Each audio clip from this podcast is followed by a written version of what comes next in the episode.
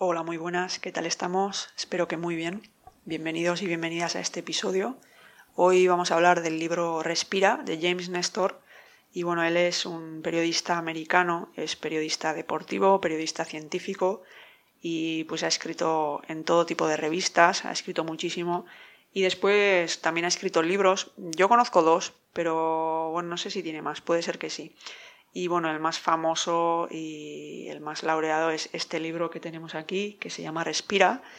Es un bestseller mundial, ha sido mundialmente pues, reconocido, top de ventas en Estados Unidos y en muchos otros sitios. Y bueno, ha sido galardonado y nominado a muchos premios eh, científicos también, de, con, base, con base científica, para que sepas que al final todo lo que comenta aquí pues tiene una solidez y unas bases científicas y que está lleno de certezas comprobadas. Vale.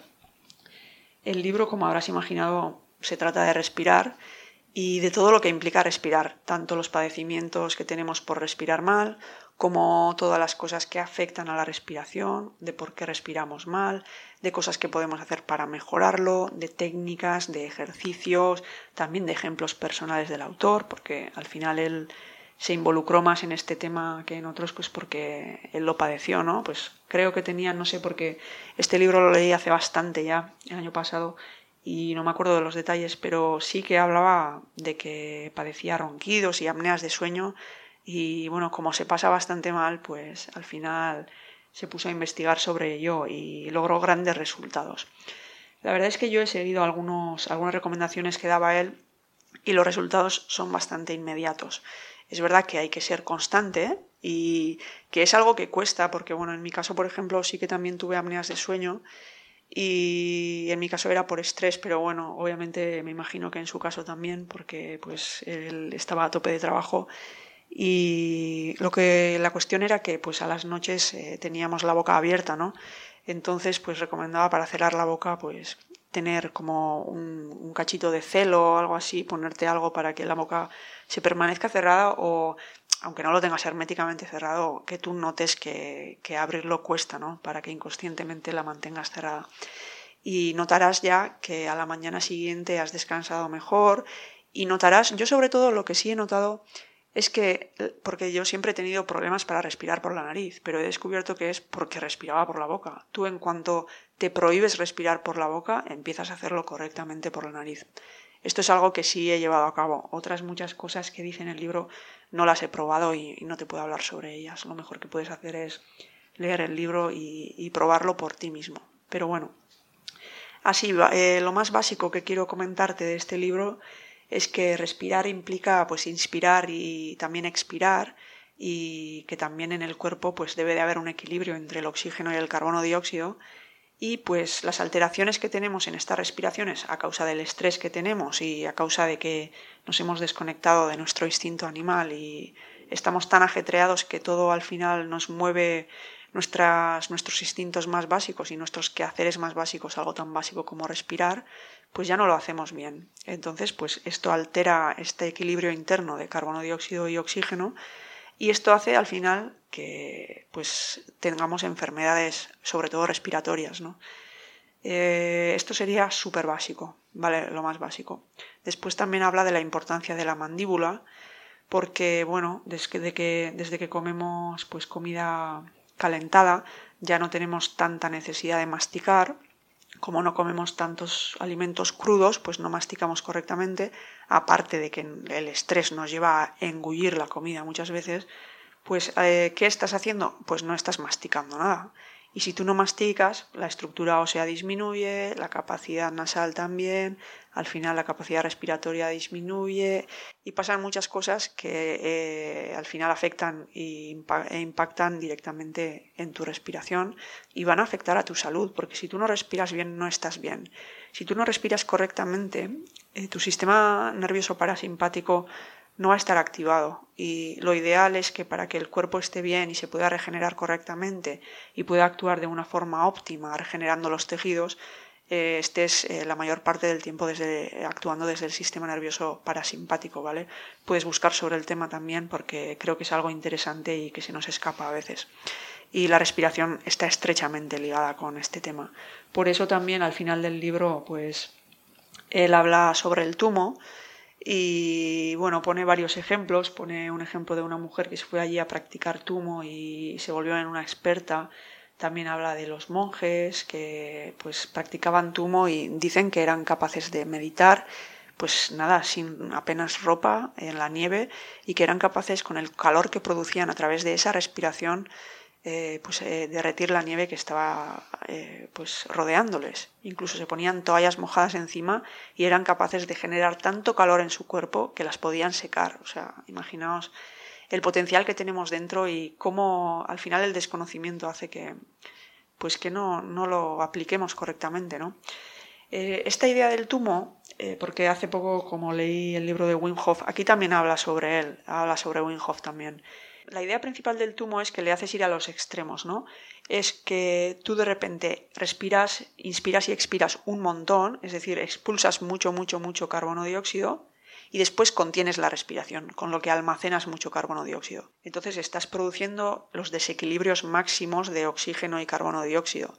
Y esto al final hará que tu cuerpo consiga esa capacidad máxima de adaptación al entorno y pues esto estaría pues estrechamente ligado, ligado con la salud. Si a esto le añades, aparte de la, respiración, le añades la exposición al frío, que es lo que hacía Wim y es lo que hacían, por ejemplo, estos monjes que meditaban pues en el frío, que bueno, me, creo que el tumo trata de esto, que, que relaciona la respiración y también el frío. Pues con el frío pasa lo mismo, ¿no? Estás poniéndote en una exposición al frío y después al calor eh, estás otra vez en los extremos. Se trata de ir a los extremos para encontrar esa adaptabilidad al medio externo y que de esta manera tu cuerpo sea capaz de encontrar su propio equilibrio en cualquier tipo de situación. Esto sería la salud idónea y ejemplar, ¿no? Eh, poder estar estable en una capacidad extrema a la vez que mantener la estabilidad en todo momento después, pues gracias a este entrenamiento. Así que eh, el tumo, pues bueno, es algo que no hay que practicar así sin, sin entrenar y sin tener cuidado, hay que tener cuidado al hacerlo. Pero bueno, es algo que si lo haces poco a poco a la mínima notarás, por ejemplo, pues que puedes eh, aguantar mucho más tiempo exponiéndote al frío y muchas otras cosas. Pero bueno, eso ya lo dejo en tus manos. Eh, son ejercicios que al final tiene que hacer uno mismo y son indagaciones que también tiene que hacer uno mismo, yo creo. Lo mejor es que ahí la responsabilidad la cojas tú y que tú mismo te midas lo que te, apetece hacer o no te apetece hacer, lo que te pide el cuerpo y lo que no, lo que crees que es una locura y lo que no. Y como al final es un poquito lo que creas es la verdad, ¿no? Entonces, por mucho que alguien te diga que algo es bueno, tú tienes que estar dispuesto a abrirte a ello. Así que bueno, cada uno tiene su momento Simplemente si te interesa este tema, súper recomendable este libro, yo creo que es imperdible, yo creo que hay que leerlo y estoy segura de que producirá un cambio en ti. No sé en qué área ni en qué aspecto, pero bueno, seguro que hay algo que te impactará. Y bueno, para finalizar, pues simplemente quería dar dos conclusiones. Que bueno, él hablando de los dentistas dice que cuando nos pusieron pues estas ortodoncias al final lo único que se tenía en cuenta era que encajaran los dientes, ¿no? Los superiores con los inferiores, que encajaran perfectamente y que tuviéramos los dientes alineados. Pero nadie pensó en cómo eso iba a afectar a la capacidad respiratoria, al, a la capacidad bucal, a la disminución de la capacidad bucal que al, que al final afecta en la capacidad nasal y por lo tanto la capacidad respiratoria. Entonces, pues esto es algo que venimos viendo. Creo que hoy en día ya la conciencia sobre este tema es mucho mayor, pero bueno, eh, simplemente quería mencionar esto, ¿no? Que al final, por enfocarnos tanto en los árboles, no vemos el bosque. No sé dónde leí, hijo, me da rabia no, no acordarme de, de quién era esta cita, pero bueno, esto era una frase que decía que con la especialización sabemos cada vez más de menos hasta que terminemos sabiendo todo de nada. No quiero tampoco menospreciar la especialización porque creo que es muy necesaria y nos está haciendo mucho bien. Pero es verdad que si tú prestas atención a los dientes, tú puedes ponerlos perfectos, pero no estás viendo cómo eso afecta al todo. Creo que tenemos que volver a este tipo de médico holístico que nos ayude a ver pues que todos los problemas están relacionados y nos ayude a ver el origen, el foco principal de todo, pues para que podamos tratarlo y en vez de ver unos dientes torcidos y ponernos a sacar dientes y alinearlos para que pues se vean bien y se vean bonitos, pues igual tenemos que plantearnos por qué están torcidos. Y pues sin más, esta era una idea que quería transmitir y bueno, la otra idea sería pues lo que ya sabemos, ¿no? Que tenemos una desconexión interna tan tan grande que ni siquiera nos damos cuenta de que algo tan básico como la respiración no lo hacemos correctamente. Y esto es algo mucho más grave de lo que parece. Esto, de esto me di cuenta un día que tuve un ataque de ansiedad y fue como abrir los ojos y pensar, Juan, es que si algo tan o sea, tan básico como respirar, que tú casi casi tu cuerpo está fabricado para respirar. Si algo tan básico no lo puedes hacer bien, es que tienes un problemón. O sea, no es que te ha roto un brazo y te lo pueden poner en cabestrillo y lo arreglas. No, no, es que tú tienes todas las herramientas de respirar bien y no eres capaz de hacerlo. O sea, tienes un problemón. Y en ese momento me di cuenta de que algo en mí, en mí no estaba bien y de que necesitaba solucionarlo cuanto antes, porque era algo que yo creo que es eh, algo primordial, ¿no? Respirar correctamente, algo tan básico como eso. Así que, bueno, empecé a darle la importancia que se merecía y la verdad es que mi vida ha mejorado mucho. Y bueno, es verdad que tenemos picos de estrés en los que se nos va un poquito, pero bueno, ya la cuestión es que seas consciente de ello y vuelvas un poquito, pues a través de técnicas de relajación y demás, pues a establecer otra vez este patrón de respiración y puedas activar este sistema parasimpático en el que todo va de maravilla y tomamos decisiones más pues correctas, ¿no? Tomamos decisiones correctas y tenemos mejores pensamientos y estamos más relajados y también tenemos por lo tanto mejores relaciones con los demás, ¿no?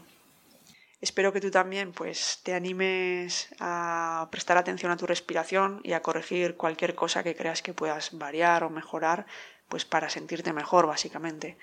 Y pues nada más, eh, esto ha sido todo por hoy. Eh, os recomiendo que leáis el libro y pues nada, hasta la próxima. Hasta luego.